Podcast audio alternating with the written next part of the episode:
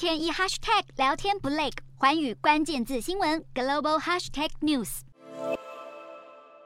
伦敦寸土寸金，年轻人想要租房子已经很不容易，后疫情时代更是难上加难。随着学校与企业取消远端作业的措施，人潮也渐渐回流到作为全球主要金融中心之一的国际都市伦敦，这使伦敦的房屋租金直线攀升，来到了空前新高。根据 CNBC 报道，伦敦的房租在二零二二一整年飙涨了百分之十七，这是自二零零七年以来一年内最高的涨幅。租屋平台 SpareRoom 数据显示，近期伦敦的两房出租物件平均月租已经达到了约新台币八点二万的高峰，就连共享住宅每个月也要加新台币约三点四万的租金。出奇昂贵的租金引起不少伦敦租屋族的怨声载道。也有民众质疑，房屋租金高涨是房地产公司或是房东恶意操作市场价格而造成的现象。对此，专家解释，伦敦租金高涨关键原因在于市场供需失衡。至于和租金涨幅相关的阴谋论，听听就好。